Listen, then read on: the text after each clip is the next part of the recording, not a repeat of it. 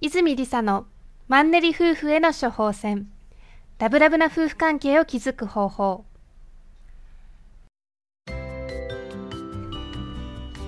この番組は居場所があるから羽ばたけるをすべての家庭に実現することが夢の泉夫婦が結婚15年目出会って21年目にもかかわらず新婚みたいにラブラブだねと言われる秘訣を自らの経験をもとに独自の視点から語ったりリスナーの皆様からの質問に直接お答えする番組です。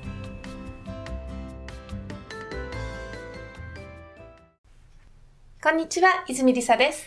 こんにちは泉正人です、えー今週も質問いただいております。パートナーを見つける際に愛され育ってきたことがわかるポイントはどのように見分けるのでしょうか？あと、愛し方、愛され方とはどのようなものですか？という質問です。リサさん、どうですか？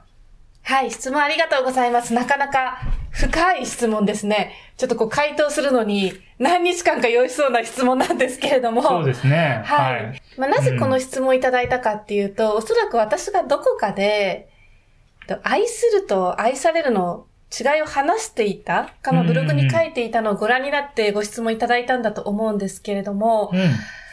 私が以前ブログで書いていたのは、まあパートナーが、こうカップルがいて、うん。うまくいかないカップルっていうのは、どっちも愛されたい、愛されたいって思って、どちらも愛を求めている場合にうまくいかなくって、うん。どちらか片方が愛されるっていうことを実感していて、その愛されるっていうことを知らないもう一人の人にうん愛を注いでいればうまくいくんだよっていう話をしたのを聞いて、それを受けての質問ではないかなというふうに思っています。なるほど。前提があったわけですね。そうですね。で、まあそもそも愛されて育ってきたことがわかるポイントなんですけれども、うん。そもそも私たちは本当は全員愛されて育ってきてるんですね。うん。うん。まあ、ただその愛を愛されてきたということを実感しているかしていないかの違いっていうだけですね。今から800年ぐらい前ですかね、13世紀に神聖ローマ帝国の皇帝フリードリヒ2世が実験をしたことがあるんですよね。はい。でその実験っていうのは赤ちゃんを集めて、で、衣食住とのお世話はちゃんとするんですけれども、うん。愛情を注ぐ行為、例えば話しかけたりだとか、うん。笑顔を向けたりだとか、スキンプ、うんスキンシップをしたりとか、うん。そういう行為を一切しなかったらどうなるだろうかっていう実験を行ったことがあります。おおー神聖ローマ帝国時代の。そうですね。まあ今じゃちょっとね、うん。そんなことはできないと思うんですけれども。はい。で、結果どうなったかっていうと、うん。一切を待たずとして、ちゃんとその衣食住とのお世話をしていたにもかかわらず、うん。赤ちゃん全員亡くなってしまったんですね。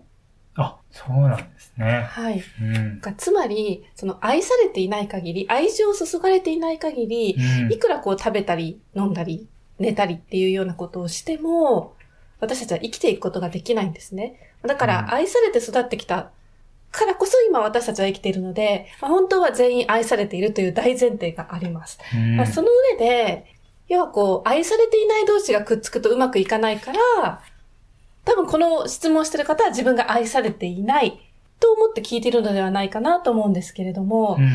相手が愛されて育ってきた人、愛を実感している人と付き合いたいっていう思いで聞いてると思うんですね。で、どうやって相手が愛されてきたかどうかを見分けるかなんですけれども、うんこれ正直言って、自分がその愛されてきたっていう感覚を持っていない人は、わからないと思います。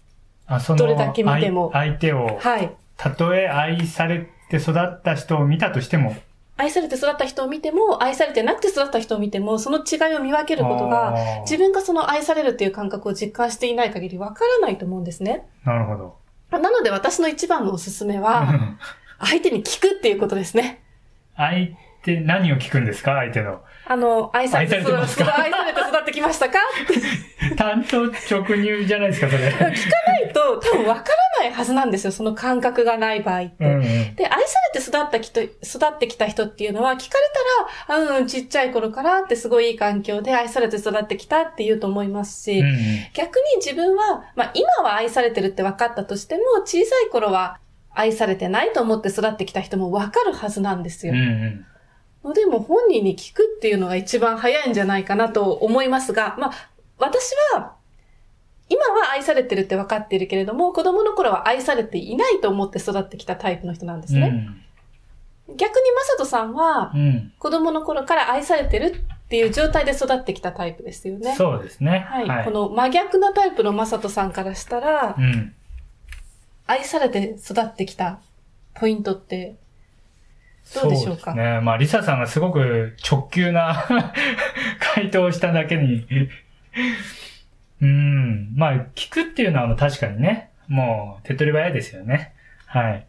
で、まあ、聞けば相手の育ってきた環境、あとは親がどういう、うん状態で自分と相手の方と接したかっていうのがわかるので、本当に聞くっていうのはもう一番かなと思います。ただ、やっぱり聞く勇気も、まあ、持てないっていうのもあるし、あとは、話さなくても、その人の行為だったりとか、振る舞いとか、えー言動とか、そういったもので、えーわかるポイントはあるかなと思うんですね。で、私はそこは、あの、ポイントとして挙げたいなと思うんですけど、もう3つほどあって、えー1つは、やっぱり、えー物とかね、あの、人に優しいかっていうとこなんですよね。特に、まあ、人に対しては、あの、小さい子供たちとか、あとは、お年を召された、方とか、そういった、方たちに対して、えーまあ、特別な、配慮ではなくて、常に、日頃からそういう振る舞いが、優しい振る舞いができているかっていうのを観察すれば、なんとなくわかるかなって思います。やっぱりそこにはね、あの、心の余裕、その人の持っている、うん、育ってきた心の余裕っていうのが垣間見れると思うんで、えーその優しさっていうところを一つのポイントとして挙げます。で、二つ目が、人の悪口を言わないっていうのが結構私としてはポイント高いかなと思います。これはですね、あの、愛されて育っていれば、その悪いところとか、いいところっていうのを、境、あの、境目なく捉えることができるんですね。で、特に、悪口っていうのが、人を悪く言わない。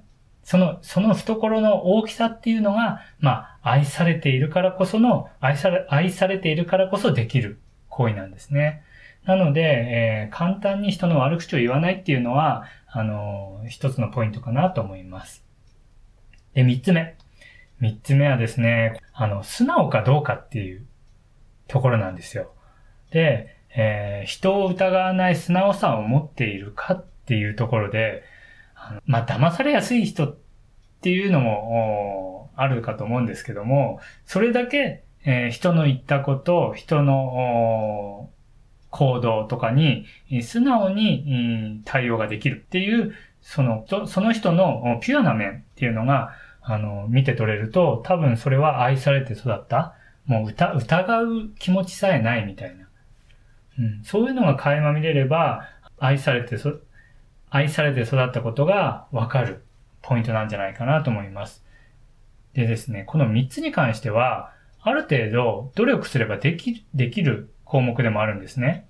なので、真に愛されて育ったかっていうことがわかるポイントというのは、あの、観察しているとわかるかと思うんですけど、緊急時とか、あとはその人が追い込まれた時、焦っている時、そういった時に、これら3つの人物に優しいかとか、人の悪口を言わないかとか、えー素直かとか、そういったところに出てくると思うんですね。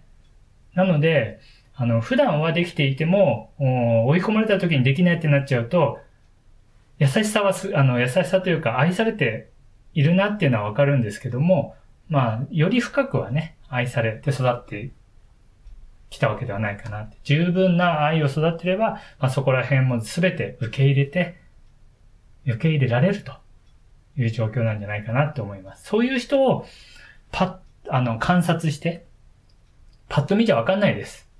うん。よーくよーく観察して、えー、見極めるというのが、愛されて育った人を見極めるポイントかなと思います。私も今、まさとさんが言ったみたいに、愛されて育ってきた人っていうのはやっぱりこう、心の器が大きいというか、うんうん。こう喜怒哀楽が比較的一定というか、まあ、常に穏やかっていうんですかね。何かそれこそ追い込まれた時とか、何かあった時に、急に怒鳴り散らしたり怒ったりっていうことをしないうん印象があります。うんで、これって見た目だけだとすごくわかりづらいので、逆に愛されて育ってきてない人はどうかなっていうのはすぐわかると思うんですね。ああ、そういう見方はわかりますね。うんうんまさに今の逆で、うん。うん。愛されて育ってきてない人は、勝手に自分の意見が否定されたと思ってうんうんうん怒るとか、うん。相手の話を聞かない、まあ、すぐなんか否定されたって勘違いしてしまう。あとは逆にうん。自分の話を聞いて、うん。私のことを認めてうんというアピールがすごく大きいとか、うん。ですので、こう常に穏やかっていう感じではなくて、もうどちらかというと、聞いて認めて、うん。うん。あるいは聞けうんぐらいな感じの人が多いんじゃないかなと思いますが、いかがでしょう？そうですね。その逆を見るっていうのはすごくいいですね。うんうん。その通りだと思います。で、あと、やっぱりあの、行き過ぎっていうのは、あの、どうかなって思うんですよね。それもすごくわかりやすいと思うんですけど、やっぱり、えー、親の愛情とか、周りの人の愛情、愛が、まあ、どうすぎると、それを受けてきた人っていうのは、なんかこう、我が強かったりとか、あとはわがままだったりとか、なんかちょっとこう、行き過ぎちゃうような、うん。自分中心に物事を進んじゃうような、愛されてるんだけど、おーそれが逆に悪い方向に行っちゃってるって、愛されすぎちゃうっていうのもダメなポイントとしてあるかもしれないですね。そうですね。こう、上手に愛されて育ってきた人っていうのは、多分全然別の意見とかが出ても受け入れられるし、他人と比較したり、他人と意見が違うからってジャッジしたりすることなく、まあどんな意見もそうだよねってうんすんなりと受け入れられる人なんじゃないかなと思いますね。そう、すごくバランスの取れてる人だと思うんですよね。そういった面で言うとね。うん。で、二つ目の質問が、愛し方、愛され方とはどのようなものですかだったと思うんですけれども、これもまた 深いですね。そうですね。これは結構あの、その人その人で、あの、捉え方っていうのがね、あの、変わってくる質問かなと思いますけど、リサさんはどうですか？そもそも私たち愛の定義っていうのを、うん。えーまあ、愛とは、パートナーの存在そのものをうん。受け入れて、つながりを感じることっていうふうにうん。定義してるんですね。まあ先ほどの愛されて育ってきたに近いところがあるんですけれども、うん別に相手がどんな意見を持ってようと、何をしてようと、その言ってることとか行動してることとかではなくて、もうパートナーの存在そのものを受け入れて、まあ尊重しているっていう、そんな状態なんですけれども、うん。まあ愛し方とはどのようなものかっていうと、と、そうですね。まあ、はい。そのまんまなんですけど、うん。まあ、パートナーのことを尊重するというか、パートナーのありのままを認めるっていうんですかね。うん。うんそんなイメージですうね。ん。私もそこは、あの、同じ意見ですね。あの、全校、全校程のお眼差しで、えー相手の存在をお見てあげるっていうのが、そうかなと思いますね。うん。こう言い方を変えると、パートナーの一番の応援者でいるって言ってもいいかもしれないですね。そうですね。はい。どんな立場になったとしても、応援する立場にあると。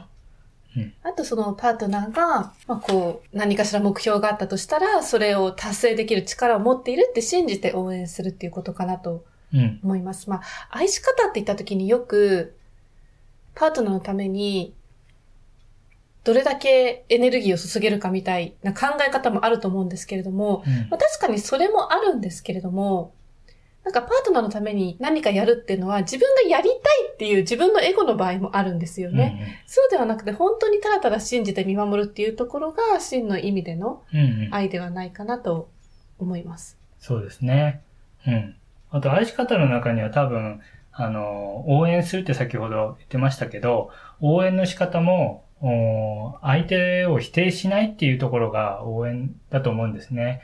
あの、相手がたとえ、えーちょっと間違った言い方をしたりとか、えー行動を起こしてしまった時でも、それ自体は何、何かしら意味があるんだっていうところで、えー否定をせずに、まずは受け入れてあげる。うん。で、えーその先、相手が、パートナーがどういう行動をするか、どういう考え方を持つかっていうところを応援してあげればいいんですよね。うん。そこでも、お愛し方としては、相手を否定せずに、えー全肯定のお眼差しで見てあげる。でそこで必要なのが、私3つ目のポイントとしてあると思うんですけど、明るくね、笑顔でいるっていうのが、愛する側のポイントかなと思うんですよ。ほうほうほう。うん。私の中ではそれ愛される側のポイントでしたね。それね、愛される側の時にも言おうとしたんですけど、あはい共通するポイントなんです。そうですね。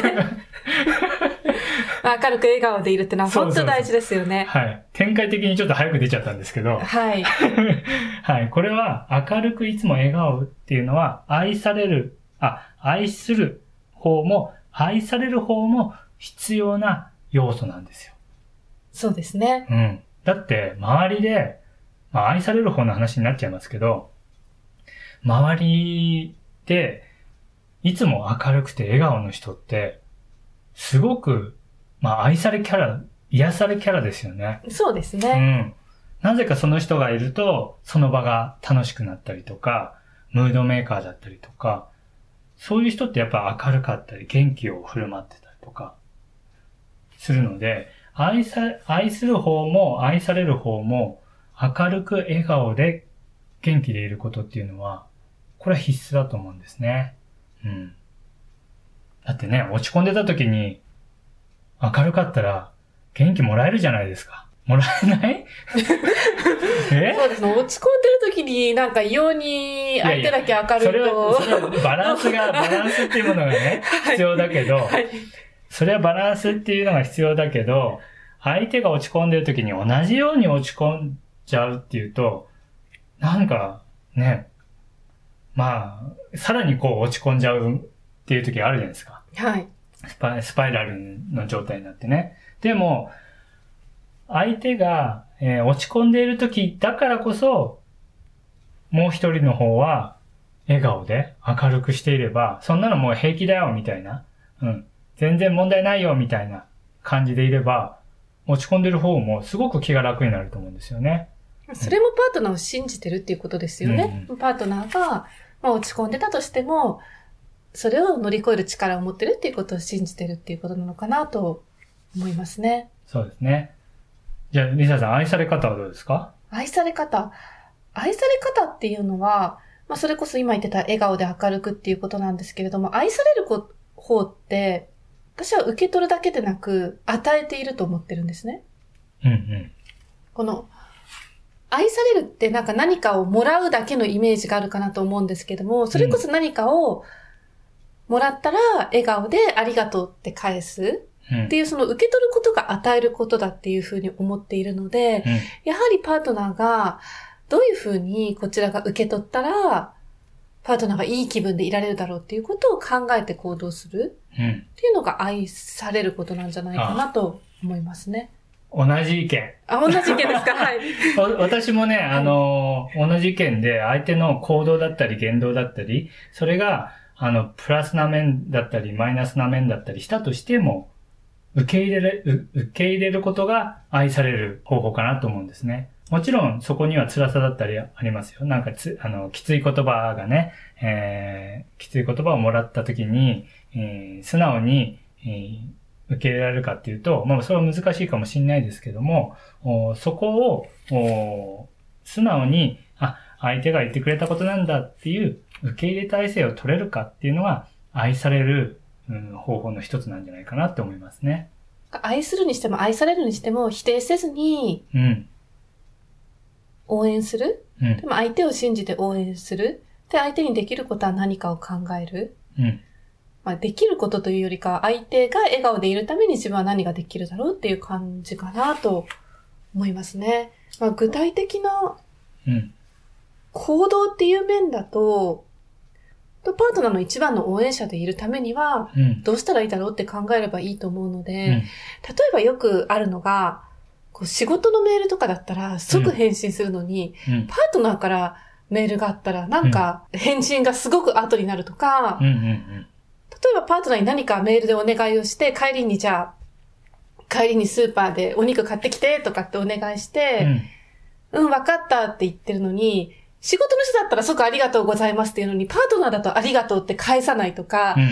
なんかそういう甘えっていうのが出てきたりすると思うんですけれども、パートナーにこそ最優先に一番に返信する。うんだって一番大切な人だし、一番応援したい人なので、まあ、そこは甘えずに、ちゃんと細かいことを丁寧にスピーディーに返信とかしていくっていうのは大事じゃないかなと思います。そこも一緒。あ、一緒ですか？あの、さっきね、言葉でありがとうっていう言葉が出たよね。そこは、やっぱり、えー愛される方としては、えっ、と、感謝をね、言葉にするっていうのが大事だと思うんですよ。だから、常に愛される側としては、明るく笑顔で、で、さらに、えーパートナーの言動とか行動を受け入れつつ、それに対する感謝を伝える。この3段階が愛されるポイントだと思うんですね。愛され方だと思うんですよ。そうですね。うん。まとめるとどうですかね。まあ、まとめると、パートナーの一番の応援者でいること、そして相手の存在そのものを受け入れて、尊重しうて、ん。否定したりすることなく、うん。穏やかでいると。そんな感じですかね？そうですね。はい心が穏やかであれば一番です。ですね。まあ、ちょっと愛っていうのは本当に感覚のところがあるから言葉で説明するのがなかなか難しいところではあるんですが、うん。なんとなく伝わったでしょうか？はい。はい。ご質問ありがとうございましたあ。りがとうございます。ではまた次週お会いしましょう。ありがとうございました。ありがとうございました。泉理沙のマンネリ夫婦への処方箋、ラブラブな夫婦関係を築く方法では、質問を随時募集しております。泉夫婦オフィシャルサイトの右下にある、ポッドキャスト特設サイトからお送りください。泉夫婦オフィシャルサイトは、泉 -lisa.com、izumi-risa.com で検索してください。また、泉夫婦オフィシャルサイトでは、心から信頼し合えるパートナーシップを手に入れる最初のステップである、自分とのパートナーシップを築く方法をメルマガで配信しております。今なら特典もついてきますので、ぜひご登録ください。それでは次回も楽しみにお待ちください。